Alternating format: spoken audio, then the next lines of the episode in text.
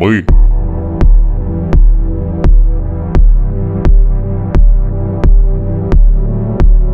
Всем привет, меня зовут Юрий Данилочкин, это подкаст «Летающие ломы», а в гостях у меня Георгий Корнилов, основатель горнолыжного клуба Ski Life, в прошлом супер крутой спортсмен в дисциплине ски-кросс, а также мой давний друг и товарищ. Вот, привет, Гоша. Всем привет, привет.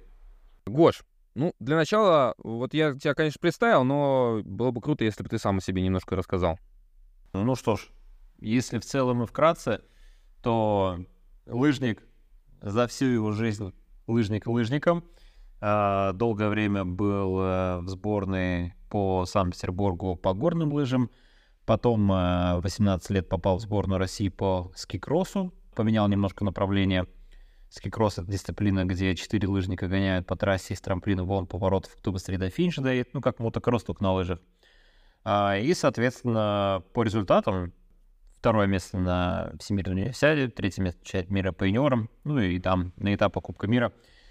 Где-то в десятке иногда засиживался, на Европе был третьим. А, соответственно, в 2014 году после Сочинской Олимпиады закончился спортом, и дальше уже в 2017 году открыл свою горнолыжную школу Ski Life, и где мы уже по сей день работаем и ведем свою рабочую деятельность. Ну и, собственно, в летний период времени развиваем новое направление Alpine Slalom. Насколько я понимаю, мы о нем сегодня будем разговаривать. А, ну да, ты решил меня опередить немножко, да? Но мы к этому еще вернемся обязательно. А, расскажи, пожалуйста, поподробнее о своем клубе. То есть, э, что у тебя вообще в клубе происходит? Что за люди тренируются? Кто тренирует? Ну, значит, смотри, у нас э, в клубе это, то есть, э, тренируются абсолютно все желающие. То есть это взрослые, дети от трех лет и старше. А, в основном, естественно, изначально это было направление детское, но так как родители приезжают, им делать тоже нечего, то мы параллельно еще и родители начали тренировать, поэтому у нас родители тоже, так сказать, в названии Ski Life то же самое, что и получается, то есть лыжи стали для них жизнью, как для детей, так и для взрослых. А у нас э, есть э, любительское направление, есть спортивное направление, которое, то есть выращиваем из любителей спортсменов – это что касается детей. Понятно, что из взрослых ты уже большого спортсмена не сделаешь, но в любом случае как бы есть профессиональный спорт, а есть любительский спорт. Так вот, любительский спорт мы тоже людям даем. И, собственно, также проводим соревнования, на которых они могут поучаствовать в соревнованиях как среди любителей, так и среди спортсменов. И получается, у вас все началось зимой, да? То есть вы начали сперва зимой э, тренировки проводить, а потом пришло, пришло лето, и вы такие, типа, а чем дальше заниматься, да, и начали роликами, собственно, заниматься, да? Ну, у нас было изначально четкое понимание, что мы с осени начали. У нас начался первый набор. А, осенью набрали первый поток клиентов, э, затем перешли в лето. В летнем периоде отработали, наработали себе новую базу. Опять же, тех же самых роликах. Даже не новую, а дополнительную базу, получается с каждым годом, то есть вырастаем в два раза. Ну вот, не считая прошлого года. А что в прошлом году случилось? Да ничего в прошлом году не случилось, просто мы остались на том же уровне, на котором мы были. Но вот я так понимаю, из-за всей политики. Типа слишком много людей стало или что? Да нет, видимо, политическая ситуация как-то поменялась, и у нас все как-то встало на том месте, на чем остановились. Но помимо этого у нас э, тренерский состав это все, опять же, все бывшие спортсмены, это все участники каких-то крупных соревнований. Почему так сделал? Почему не нанимаем инструкторов э, у себя в городной школе? Потому что э, спортсмены, по моему мнению, они прошли огромный этап от начала и до больших ур- ну, успехов. Они прошли, можно сказать, огонь, воду и медные трупы. Они знают, что такое вообще, в принципе, боль, как ее избежать. И, соответственно, из-за этого, то есть я считаю, что спортсмен — это максимальная безопасность на тренировке. То, что очень важно. То есть я, например, тот же самый травмированный спортсмен в прошлом, и прекрасно знаю, что, в принципе, этих всех травм, если бы был бы правильный надзор, можно было бы избежать. О, да, жизненно. Поэтому я считаю, что молодое направление бывших спортсменов — это хороший тренерский состав, может быть. Понятно, что тренером как бы становятся люди потихонечку, то есть это опытом набираются, но в любом случае, то есть мы как бы тренируем и тех же самых ребят, то есть быть тренерами, то есть и на общем. Очень делимся опытом, и это имеет определенный результат. А что у тебя, кроме горных лыж роликов, еще? Надо же как-то людей развлекать. То летом одни сплошные ролики, а зимой одни сплошные лыжи. Не надоедает людям? Ну, у нас э, все-таки не развлечение, у нас больше как э, все-таки это как образ жизни. То есть получается, что прогресс каждый день. То есть мы должны прогрессировать каждый день, и, соответственно, у нас еще есть горнолыжные тренажеры, на которых мы проводим тренировки, это SkyTech Sport. Мы отрабатываем технику. Ну и плюс, если с точки зрения развлечения, то у нас есть различные выезды. Мы выезжаем на разные курорты по горным лыжам, и, соответственно, летом э, выезжаем на море. Правда, в этом году, к сожалению, моря у нас не будет. По объективным причинам, типа того, да? По разным причинам. Цена большая, и, соответственно, из-за этого мы решили, что пока что подождем. А чего в Беларусь не приедете? Здесь же озер полно. Я как белорус просто спрашиваю. Слушай, э, не знаю, про Беларусь не думали. Про Беларусь не думали. Но вот пока что, в принципе, осели, осели на российских курортах. Окей, ладно, но это можно подумать. Но можно подумать, если у вас есть хорошее предложение, то мы готовы его рассмотреть. Хорошо. Ну, так как у нас сейчас э, летний период времени, меня, естественно, интересует э, то, чем вы занимаетесь летом. И это, я так понял, что это ролики в основном. И самый первый вопрос, обычно, который возникает у профессионалов горнолыжного спорта, или самая главная претензия к роликам, это то, что с точки зрения некоторых специалистов ролики портят горнолыжную технику или портят скорость освоения горнолыжной техники. Как ты думаешь, как ты считаешь, правда ли это? Ну, надо сказать, что техника, если мы рассматриваем конкретно просто ролики, то ролики не могут ничего испортить, поскольку это абсолютно два разных направления. Ролики и горные лыжи — это разные вещи. То, что ролики прокачивают координацию, это факт. То есть это нам нужно, потому что горные лыжи — высококоординационный вид спорта. Если мы начинаем копать глубже в плане вот того же самого алпайн слалома, это когда роллер едет с горки с имитацией поворотов горнолыжных, то есть это если слалом гигант, то здесь действительно есть э, определенные и как схожести, и как разные вещи, то есть э, по технике. То есть то, что можно сделать на роликах, проходя по трассе, не сделать на лыжах. И то, что мы делаем на лыжах, мы не можем сделать на роликах. Ну, то есть объективно, например, на роликах намного ниже скорость, поэтому мы не можем почувствовать той центр, той, той, того усилия и того смещения центра массы вовнутрь поворота. То есть мы так не можем заложиться на роликах. В то же время на роликах мы можем отработать четкую вертикальную и горизонтальную работу. Мы можем поставить корпус на роликах. В роликах поворот складывается не только от внешней ноги, но и от внутренней тоже. То есть на роликах мы можем поворачивать не то, что мы можем выталкиваться, мы можем выталкиваться двумя ногами, получается, прохождение, при прохождении поворота. В лыжах э, мы в основном опираемся все-таки больше на внешнюю ногу. Но опять же, все равно, все равно, я считаю, что вот при всем том, что я сейчас сказал, даже, ну, я считаю, что техника никак не страдает, а наоборот только расширяется. То есть, когда, по моему мнению, по моему мнению, если спортсмен может э, быстро переключаться от разного покрова снега, от разного уклона, от э, разной постановки трассы, от разного собственного самочувствия настроения, от разных погодных условий. Если человек может быстро переключиться на склоне, то он также должен быстро переключаться между там роллерской техникой и горнолыжной техникой. И чем больше у него вот этих вот передач, переключения, то тем выше соответственно, уровень спортсмена, по моему мнению. Ну, ты не один такой. У меня вот была в гостях Маша Тихинская, сноубордистка. Точнее, она как была горнолыжницей, потом стала сноубордисткой, э, причем на жесткой доске и на сноуборд-кроссе, причем еще потом выступала. И она точно так же говорила, что ее наставник, э, ее тренер Рихар Пихель, по-моему, его правильно зовут, если я правильно помню. И она мне сказала, что он э, был тренером Эстер Ледецкой. Кого-кого? Эстер, Эстер Ледецка, которая выиграла в Корее две э, олимпийские медали в разных дисциплинах. Уникальный случай. Вот, и, мол, вот он как раз-таки Марии и говорил об этой штуке, что э, нужно уметь ездить на разных снарядах в разных условиях. Типа на сноуборде по пухляку, на сноуборде по жесткому склону и точно так же на лыжах. Типа и по мягкому снегу, и по каше, и как угодно, и спиной вперед, и на одной ноге, и все что угодно. И, мол, тогда вот ты будешь прогрессировать очень-очень далеко. Вот опять же, здесь, понимаешь, сколько людей, столько мнений.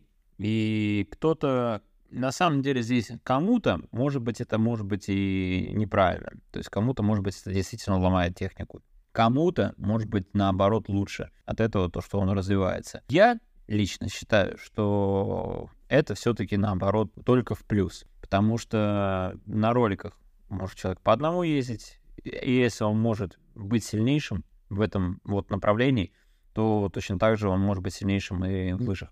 То есть, например, вот моя статистика, то, что я проводил соревнования, я увидел, что те ребята, которые сильно выступают на роликах, они также сильно выступают и на лыжах.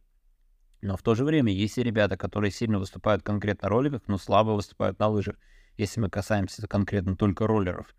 То есть если ребята чисто только роликами занимаются, естественно, в лыжах они не так круто едут и быстро, и сильно. В общем, если не фанатеть, а именно чисто вот задумываться про вот именно развитие, то в развитии это хорошо. Если чисто фанатеть, что надо везде быть сильнейшим, то, естественно, это невозможно. Но это маловероятно, короче. Интересно, а как, э, как тебе пришли ребята на, чисто на ролике? То есть они, получается, только вот этим inline-alpine ом занимаются, а на горные лыжи потом не приходят? Ну, непосредственно сами роллеры есть, да. Есть роллеры, которым интересно вот это направление новое, alpine слалом. И они, соответственно, то есть э, приходят и занимаются по alpine слалому. Там э, есть определенная, получается, выработалась, то есть, получается, как своя техника с двойным накатом, либо набеганием. Опять же, зависит от того, как поставишь трассу. То есть, если трассу поставишь сжатую, то никто там набегать не будет. Все будут ехать как по горнолыжному. А если, например, то есть трасса будет достаточно раскатистой, можно будет накатывать, то они там двойным накатом могут, где-то бежать даже могут. Вот. Но опять же, на лыжах, я знаю, эти ребята, бывает, катаются на лыжах, на лыжах они намного слабже ездят. Но потому что они больше времени уделяют, опять же, роликам. Есть ли такая корреляция, что для горнолыжников конкретно это действительно хороший вариант для того, чтобы поддерживать э, свою горнолыжную форму? Если мы рассматриваем а, с точки зрения маленьких детей, то на маленьких детях в большей степени э, я вижу результат, что те дети, которые хорошо ездят на роликах и выступают на соревнованиях и показывают высокие результаты, то эти же дети тоже хорошо выступают и на горных лыжах и показывают высокие результаты. Статистики по взрослым детям, там лет 16-15, большой у меня, к сожалению, нету потому что выступали на соревнованиях у нас там единицы, это каких возрастов, и по ним судить сейчас очень сложно, потому что, как ты правильно сказал, что у большинства завсегдатых старых э, тренеров, ну, может быть, некоторых молодых тренеров, есть мнение, что все-таки для большого спортсмена э, ролики уже не нужны. Если ты ездишь на лыжах, то ты должен на лыжах и ездить. И я с ними частично согласен, потому что, естественно, чтобы ездить на лыжах, нужно ездить на лыжах. То есть, если у тебя есть возможность, ты берешь, едешь на Эльбрус, например, на тот же самый или на ледник, и летом катаешь на леднике и не паришься на тему вот этой роллерской техники, потому что она тебе, по принципе, не нужна, если у тебя есть, ну, горные лыжи, да, объективно, согласен? Да, так. И как бы и получается, что поэтому и статистики у нас такой нету, потому что как бы большие спортсмены, ну, они в основном все вот на, в горах сейчас сидят. Но что касается маленьких детей, мы же маленьких детей не повезем на, ну, этот, на ледник тот же самый, на 4300. Они же там просто умрут все нафиг. Ну, как бы это не выдержит э, детскому организму. И вообще, в принципе, как бы не нужно ребенка, там, я считаю, зацикливать чисто на лыжах именно на начальном этапе его развития, там, до там, тех же самых, там, хотя бы 12 лет. Поэтому, как бы, альтернатива ролики хорошая идея. А дальше уже при развитии данного спорта дальше уже будет понимание, насколько, что им комфортнее. А комфортнее остаться, например, непосредственно в Алпайне и пытаться в нем там развиваться, либо все-таки дальше оставаться в горных лыжах и уже дальше больше там развиваться. Здесь, видишь, много вопросов. Спорт тоже такой, алпайн слалом, он видишь, он вроде относительно недавно появился, но и он набирает свою популярность в Европе сейчас. А у нас в России он, ну, например, у нас в России он набирает популярность только за счет того, что мы единственные, кто, одни из немногих, вот так вот я скажу, кто проводит, в принципе, соревнования по этому виду спорта. Почему мы их проводим? Ну, потому что мне, мне лично нравится этот вид. Вот если я буду судить по себе, например, вот если вот меня бы как спортсмена спросили бы, там, типа, Гош, тебе это портит? Нифига мне это не портит. Я всю жизнь катался на роликах, я всю жизнь делал имитацию на роликах, потому что у меня не было возможности ездить на Альпы. И, в принципе, я не скажу, что как-то мою технику сильно испортило. Да, у меня не идеальная техника, опять же, да, там, если сравнивать там, то есть Кубки мира по горным лыжам, то есть э, далеко не, не их уровень. Там, но с точки зрения все равно как бы ведения, владения и ощущения, я не считаю, что мне это что-то испортило. Тем более, что в том же самом скикросе, например, там, то есть мне это очень тоже нравилось, то, что я могу и так, и сяк. На самом деле, э, есть еще один интересный пример. Не знаю, в курсе ты или нет. Есть такая спортсменка Лара Калтури. Культуре. Она итальянка, выступает за Албанию. Вот. И я следил за ее инстаграмом, и с удивлением для себя обнаружил, что она очень даже неплохо катается и на роликах, и на фигурных коньках, на коньках для фигурного катания. Она очень даже неплохо там элементы делает в фигурном катании. Я на это посмотрел, думаю, вот это, да, вот это ничего себе. И еще я видел у нее снаряд интересный, когда к горнолыжным ботинкам прикрепляются ролики на отдельной платформе. Итальянцы производят, как я потом узнал. Тоже прикольная тема. Правда, стоят они там что-то 180 или 200 евро. Такие вот дополнительные ролики. Меня пока жаба душит такие покупать. Вот, но сама тема интересная. Ну, я считаю, что я считаю, что ролики вообще в целом ничего они не портят. Э, они не могут испортить технику. Вот я считаю, что они не могут испортить технику, потому что по факту переключиться — это задача тренера. Как бы показать, как переключиться и отконтролировать этот момент. Вот и все. А ребенок дальше будет уметь и то, и другое делать. Как он может ездить на ручном управлении, ну, как человек ездит на ручке, например, да, там, не как он ездит на автомате. Ты же можешь переключиться, если у тебя там две педали или три педали. Вот то же самое здесь. Я считаю, что просто это умение переключаться, что очень полезно в нашей жизни. На самом деле, да. По крайней мере, у тебя будут в арсенале эм, какие-то дополнительные навыки. То есть не то, что одним и тем же навыком долбишь его, а расширяешь свой спектр таким образом. И получается картинка шире. Мне так видится, по крайней мере. Абсолютно верно. Слушай, а расскажи, вот э, ты упомянул, может быть, не все в курсе, э, по поводу того, что ты сам организовываешь соревнования, да, по Slalom. Как ты к этому пришел? Почему ты начал сам организовывать, а не на, понадеялся на кого-нибудь? Все очень просто. Мы давным-давно катались на роликах всегда с горочек по трассе, там делали себе трассы, но никто не вникал в регламенты, в постановки и так далее. Были ковидные времена, и мы решили просто, в принципе, провести такой между собойчик. Все равно делать было нечего людям. Ну и типа давайте сделаем гонку как на горных лыжах, только на роликах. И мы поставили от себя, как мы видим, трассу. Ну и, соответственно, то есть по ней там э, те, кто медленно ехали, попали, а те, кто немедленно ехали, слетели, потому что слишком чистокол был. Ну и с этого момента как бы у меня возникла идея, что типа хорошо, а есть какие-то регламенты? Начали их изучать и поняли, что данного вида спорта вообще в принципе не существует в России, хотя он существует в мире. Ну вот мы откопали эту методику, ой, господи, не методику, правила международные, и уже решили, что ну окей, хорошо, под них тогда и будем писать сейчас наши российские правила. Поэтому взяли все на себя, потому что никому это больше не нужно. Потому что, опять же, э, роллерам этот алпайн слалом особо не нужен, потому что у них там другие виды катания. А горнолыжникам, там, завсегда там школам, тоже это, в принципе, не нужно, потому что они уже привыкли работать по своей наработанной, наработанным правилам и наработанным там тренировкам, и что им менять лишнее, зачем? Никому это не надо. А мы как бы решили быть новаторами, мы решили, что все-таки надо что-то менять, что-то надо добавлять, и тем более, что если у горнолыжников, вот опять же, даже если посмотреть на горнолыжный сезон, да, у нас лично горнолыжный сезон это декабрь, январь, февраль, март, и все. В Питере снег закончился. 4 месяца из 12 месяцев. Ну, задается сразу вопрос, а что делать остальные 8 месяцев, да? Правильно? Ну, вот, и мы решили, что 8 месяцев потрясающе можно потратить на развитие как раз ОФП и продвижение нового вида направления спорта, как алпайн слалом.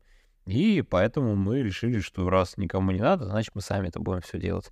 Сами напишем правила, ну вот, и будем пробовать проводить соревнования. Вот мы проводим по 7 стартов за летний период, и очень даже хорошо получается. Сейчас вот уже приезжают к нам с регионов различных постоянно. В, этом году, в прошлом году нам даже протестировать дали, провести соревнования на гоночной трассе Егора Драйв. И в этом году они теперь каждый месяц нам выделяют время на тренировки и выделяют также еще и время на проведение соревнований. Ну а посостязаться на гоночной трассе по идеальному асфальту, что может быть прекраснее? То есть там реально очень хороший, ровный такой гладенький асфальт, как для роликов? Он не грубый? Не-не-не, ну на гоночной трассе мелкозернистый асфальт, ты такого асфальта нигде не встретишь. Он прям, он даже скользкий, я бы сказал. Вот. Но для роликов нормально, прям огонь.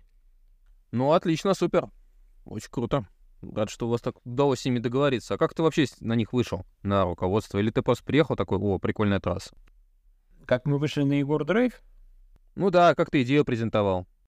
Слушай, так получилось, что один из собственников Егора Драйв был в тот момент, когда я приехал к ним на шару на трассу. И этот один из собственников оказался итальянец. Ха. И, ну, я так понимаю, он не собственник, это соучредитель, скорее всего, был. Ну, вот. И как оказалось, что этот итальянец, он в курсе, что такое Alpine Slalom. И более того, он даже был на этих соревнованиях, видел вживую, как это выглядит. И поэтому так получилось, что по этому поводу мне дали сразу зеленый свет и очень быстро все организовали. Поэтому... Короче, просто судьба. Все сложилось просто как должно было быть. А, ну да, получается, наверное, как-то так. Да не, ну слушай, если данного вида нету в России, то он должен был в любой момент все равно случиться. Тем более, что если это развивается в Европе, то почему мы должны от нее отставать? Можем и опережать, наверное, даже. Ну, по сути, мне было бы очень приятно, если бы те ребята, которые у нас сейчас, допустим, выступают, я посматриваю, как проходит этап Кубка мира, я вижу, что у них техника все равно отличается от нашей. Э, то есть мы, те ребята, которые у нас быстрее всех ездят здесь, в Питере, они все равно отличаются от Кубка мировских ребят, ну именно по технике, визуально. Что быстрее, не могу сказать. Вот надо сопоставить, знаешь, вот их спортсменов и наших, и будет понятно. Но вот когда это будет возможно, будет очень интересно. Я чувствую, что я точно первый, кто поеду на этот Кубок мира с ребятами со своими и попробуем выступить, вообще по посмотреть, что из этого получается. Потому что пока что у нас там есть один парень, Багрец Роман. Вот он, например, вообще самый быстрый, его там вообще никому не обогнать. Но он непосредственно чисто роллер. То есть он не горнолыжник. Ну. Но есть и горнолыжники, которые очень близко к нему едут. То есть все зависит еще от стафа. Ну, я имею в виду от колес, от рамы, от э, подшипников. То есть уже такие больше технические вещи интересны. Поэтому у нас сейчас все дети перешли с четырехколесных роликов на три колеса. Угу. То есть вот колеса и кип э, влияют, да? А состав резины, там, не знаю, плотность колес тоже влияет? Да, да, да, да, да, конечно, там какие колеса должны быть, ну, вот, и чем дороже колеса, тем они дольше держатся и в то же время хорошо зацепляют. Ну, плюс подшипники существуют различные, там у них э, существуют обычные подшипники, существуют керамические подшипники, количество колес больших, там 110 колеса, 120 колеса, 3 по 110 или 4 по 110. разница в количестве, соответственно, отвечает за разную степень, ну, уровень поворота. То есть, если более длинный радиус, то, соответственно, это выбирается э, гигантский поворот. Ну и 4 колеса. Тут то же самое, как в горных лыжах. Типа длиннее лыжи длинные повороты, короткая лыжа короткий поворот. То же самое здесь. Короткие рама — это, соответственно, короткие повороты в слаломе. И что, покупают прям а, отдельно ролики под это дело и сменные рамы?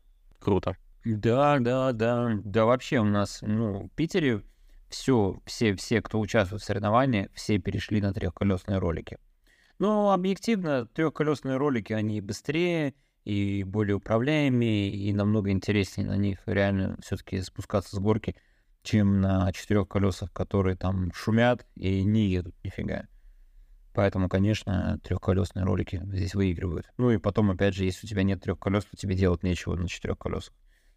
Ты как, э, не знаю, выступать э, на славных лыжах в супергиганте. Вы вводите какие-то ограничения по размеру колес? Там выступают ли люди на 140 миллиметровых колесах? Слушай, на 140 миллиметровых я еще не видел, на 120-х, да, выступали. Но в правилах написано, что типа no limits of the wheels, и, ну, типа, никакого разницы в размере колес и в их количестве. Поэтому кто на что гораздо. Свобода действий полная. Интересно. Просто я видел, что вроде даже экспериментируют, там ставят э, поменьше колес назад, там побольше вперед. Что-то такое было еще вроде, нет? Не, не пробовали у вас э, экспериментировать с размером колес, там, совмещая их на одной раме? Ну, слушай, здесь главное сохранить э, максимальную идентичность, чтобы не было рокера. То есть, чтобы ролик не стоял на центральных колесах. А кто там какие большие ниже, ну, это, не знаю, не вижу в этом никакого либо. Не было такого, да? Не вижу в этом смысла. Угу. Если колесо меньше, то оно крутится быстрее. Если оно крутится быстрее, значит, оно медленнее уже, сразу по определению. Ну вот. А то, как оно зацепляется за асфальт, оно не имеет значения. Какого оно диаметра. Меняет ли жесткость, жесткость колес в зависимости от температуры воздуха? Вот это мне интересно, потому что одно дело, когда ты катаешься в облачную погоду, а другое дело, когда ты катаешься там, не знаю, в жару и когда асфальт плавится. До этого уровня мы еще не дошли. Я тебе могу так сказать. А здесь, здесь мы еще нет, такого не знаем. Жесткие колеса, да, жесткие колеса здесь э, просто будет более скользкое колесо, поэтому в основном берут просто мягкие колеса. Мягкие спортивные скоростные колеса. Здесь нужно максимальное сцепление, потому что чем лучше сцепление с дорогой, тем сильнее степень выталкивания может быть э, на повороте и соответствующее ускорение. Ну как, прилипают, короче говоря, да? И опять же, прохождение поворота, да, то есть ты можешь пройти поворот со срывом, это, соответственно, потеря скорости, или пройти поворот четко на, так сказать, на контах, но в данном случае на четко на колесах, без срыва. Поэтому, естественно, лучше, конечно, без срыва это все делать. А какие меры безопасности необходимы э, для участников? Ну, у нас для участников это защита на колени, на локти, на руки и шлем. Больше ничего. Но еще многие одевают защиту на копчик, это уже дополнительно, и защита на спину. Но это, опять же, не обязательно. Не вижу в этом смысла. Но у нас тут на бедра падал народ. На соревновании, которое я организовал. Это было тоже жестко. Но это, наверное, для, для новичков, типа, да? Кто скользит. Ну, шорты, шорты, я имею в виду. Шорты, бедра, да, то есть это одно и то же. А спина, ну, спина тоже бывает крутится, но, опять же, чем больше защиты, тем больше она сковывает движение. Не, ну на Кубке мира там одевают всю защиту полностью. Там у них э, и спина, и руки, и ноги. Поэтому я так понимаю, от их э, именно все-таки на асфальт падает больно. У них там еще и шлема тоже full фейсы полностью, то есть защищают э, от э, разбития э, челюсти. Поэтому, конечно, я считаю, что это хорошая вещь, то есть надо к этому тоже при, придерживаться, ну или хотя бы стремиться к этому. Потому что очень часто видел, когда дети падали и прям ударялись реально лицом, э, был шлем слезал, и тоже лицо травмировалось, конечно, то есть нужно этого избегать, поэтому в идеале в последующем все-таки детей всех переводить, вот те, кто занимаются реально алпайном, их все-таки надо реально переводить на фулфейсовские защиты, ну, шлема, потому что все-таки скорость, дело такое, падение на склоне на зимнем одно, а вот падение на асфальте это совсем другое. Интересно, да. Я тоже э, хотел бы всех своих спортсменов перевести на full face, особенно те, кто катается вниз горок на большой скорости, да, но пока мы еще до этого не дошли. Это еще все впереди у нас. Ну, да, не хотелось бы наблюдать. Мне вообще очень тяжело наблюдать, когда дети падают на асфальт, прям передергивает каждый раз. Ну, конечно, конечно, неприятно смотреть, особенно когда твои ученики-то падают. Скажи, пожалуйста, а ты вот э, все в одиночку организовываешь, ну, грубо говоря, своим клубом все делаете? Ну, ты имеешь в виду, если у нас какая-то поддержка извне? Ну да, да. Нет, ну, естественно, то есть, ну, организаторы мы — это мы, только мы. То есть э, это наша школа, наш тренерский состав. Помимо этого мы нанимаем дополнительно звуковиков, нанимаем дополнительно фотографов, а очень хороших. Э, нанимаем, ну, помимо этого, то есть там это, это оплата те же самые скоро. Ну, нет, в плане организации, да, то есть всю организацию берем на себя. В плане, там, например, тех же самых вешек, то есть у нас своих вешек нету, которые вот как в Алпайне нужны.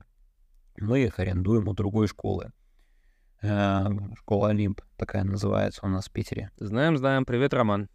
Ну да, да, да. Вот они нам, соответственно, предоставляют аренду вешек. А, ну, собственно, все. Ну и, соответственно, непосредственно курорты, на которых мы проводим соревнования, то есть предоставляют свои площадки. То есть это как у ТЦК было, в аренду нам сдает свою территорию под проведение соревнований. Ну и вот в данном случае теперь еще и город Драйв. Ну, опять же, тоже на, естественно, на взаимовыгодных сотрудничествах. Не за бесплатно. Они там дают потом детям на машинах посидеть э, или в машинах посидеть, или покататься. Хе. Нет, нет, нет, нет, такого ничего. Они даже своим сотрудникам ничего свободно не дают. Бесплатно, поэтому все только за денежку. Ну, может, федерации какие-нибудь, не знаю, там, горнолыжного спорта, роллер спорта. Ну, от государства, если ты к этому спрашиваешь, э, государство нет, нет, нет, к сожалению, нет. Здесь никакой поддержки от этого нету. Э, Мы сейчас какую-то поддержку выбили от государства вроде как на развитие а, именно данного направления. Типа гранта? Ну, типа того, да. Но опять же, по сравнению с тем, сколько мы тратим денег на это все дело, то есть это вообще капля в море небольшая. Но и, за... и на этом спасибо, так сказать. Типа лучше, чем ничего, да? Пока что, ну, пока что это просто капли какие-то смешные, но в любом случае это лучше, чем ничего, да.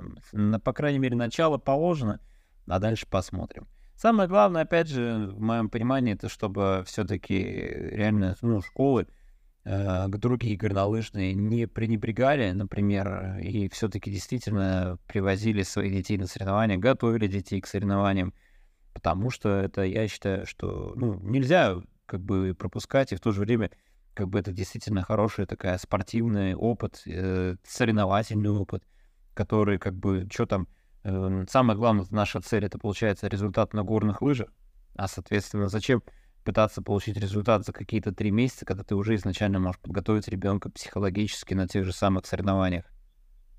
Ой, слушай, действительно, я вот себя помню малым, я себя помню малым, когда э, каждый раз, выступая на горнолыжных соревнованиях, э, уже таком более-менее зре- зрелом возрасте, типа там 10-12 лет, я все равно стрессовал из-за того, что количество соревнований все равно мало, особенно ответственных соревнований мало.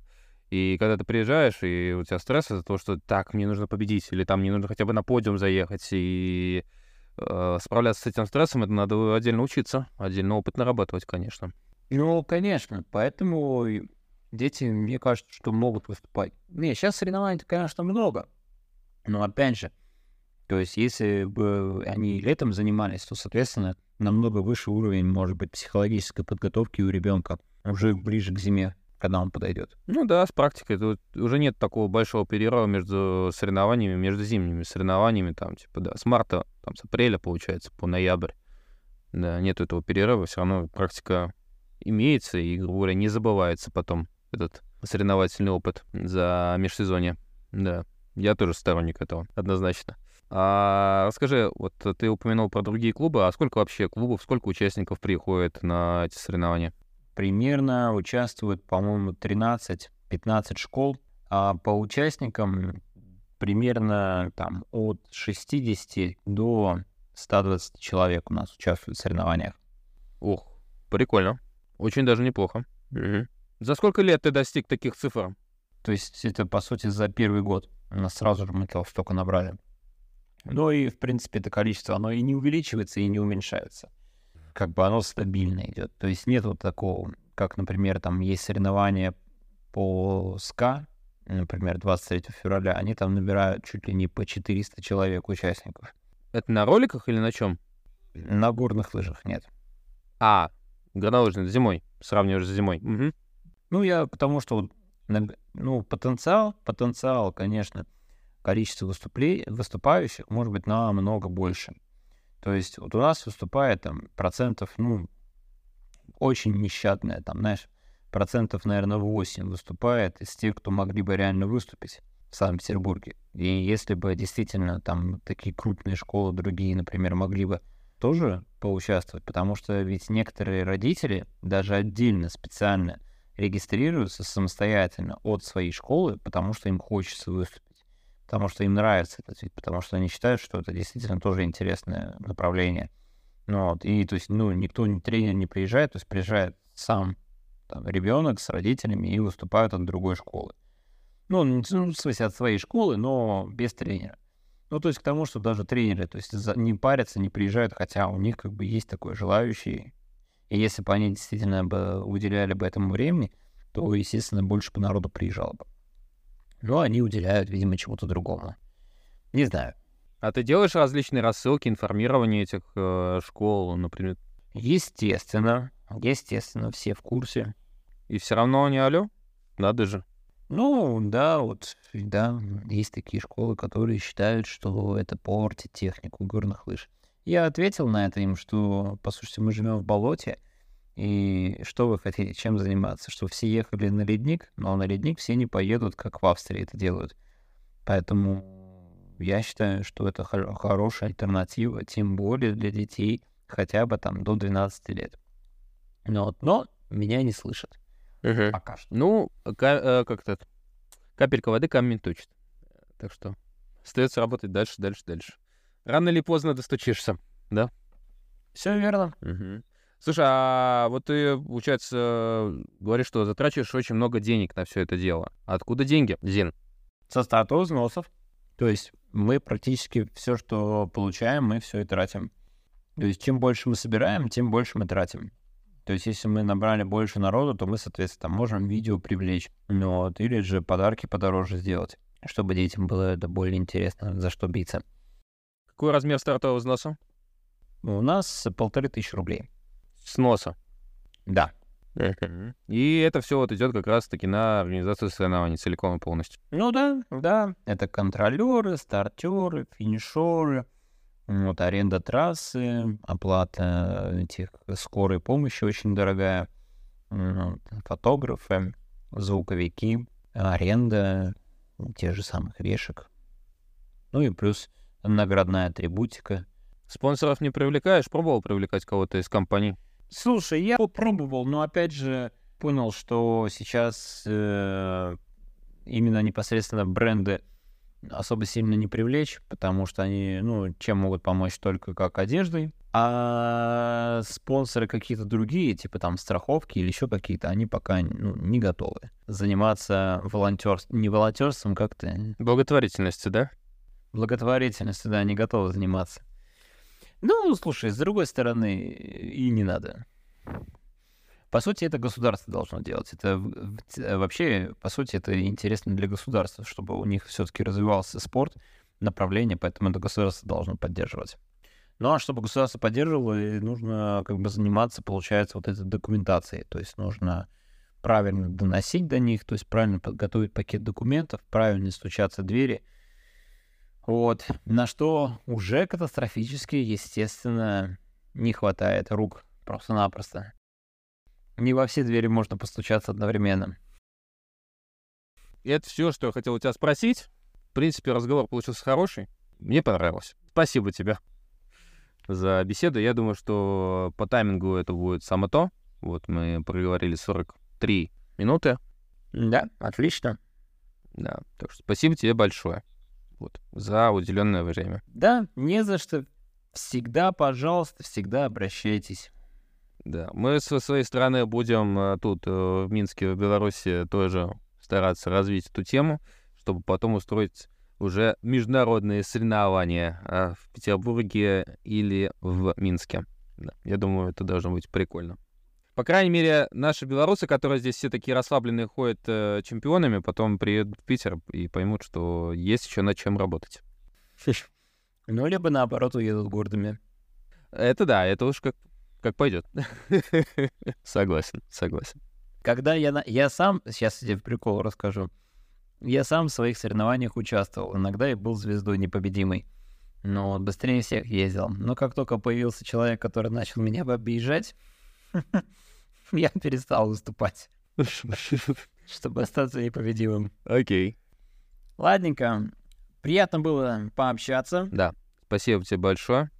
Вот. Э, Будет желание, приезжайте к нам на соревнования. Это был подкаст «Летающие ломы». С вами был Юрий Данилочкин. Подписывайтесь, ставьте э, лайки, шерьте, делитесь этой аудиозаписью, этим подкастом со своими друзьями, с э, горнолыжными своими тренерами, со спортсменами. Вместе мы сделаем горнолыжный спорт и роллер-спорт теперь уже самыми крутыми, самыми популярными дисциплинами в России, а может быть и в мире. До скорого!